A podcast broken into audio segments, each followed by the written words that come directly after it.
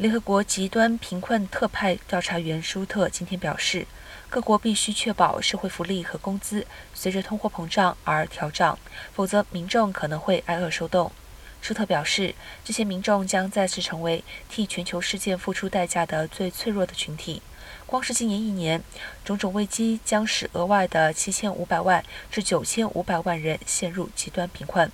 无论是在通货率达到破百分之十的欧洲，或是在粮食价格飙升至近百分之二十四的撒哈拉以南非洲，